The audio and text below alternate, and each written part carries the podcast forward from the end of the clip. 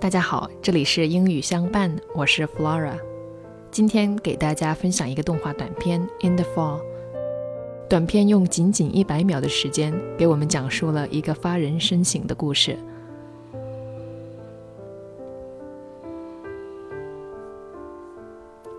Some people die at 25 and aren't buried until 75.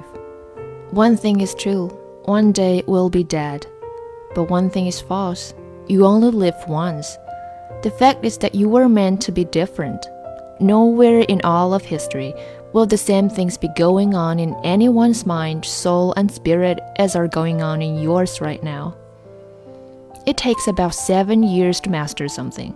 What we should do is to believe in your faith, set the vision before your eyes, write down your most sincere dreams, and when the opportunity comes, step into your dream. God has given us the dreamer as a gift for many times to light an unbelieving world. If you live to be 88, after age 11, you have 11 opportunities to be great at something. Having a dream is like owning a lighthouse which directs you on your journey. At every turn, we come across its mystery. At each new level, we become more of the person we were meant to become. Today is an excellent day for small improvements. Whatever is working for you, find a way to improve it just a little.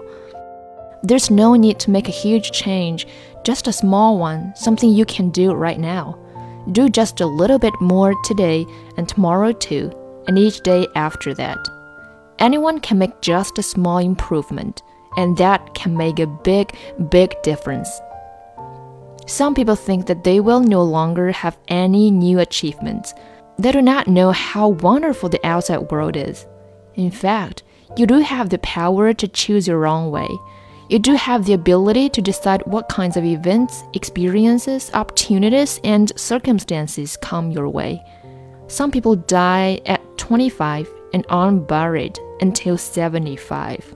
But you should know that you have many lives. The past is gone and static. Nothing we can do will change it. The future is before us and dynamic.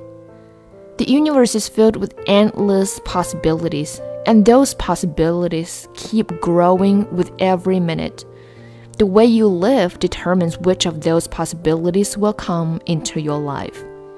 If your self perception is that you can't accomplish something because you're not smart enough, then take the time to learn what you need to know, and then your self perception will change.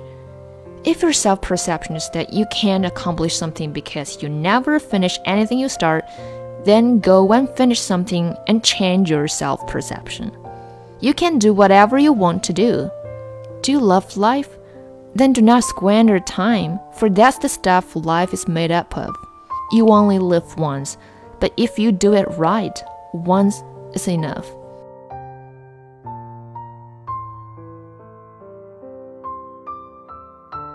韶华易逝，且行且珍惜。感谢收听，这里是英语相伴，我是 Flora，咱们下期见。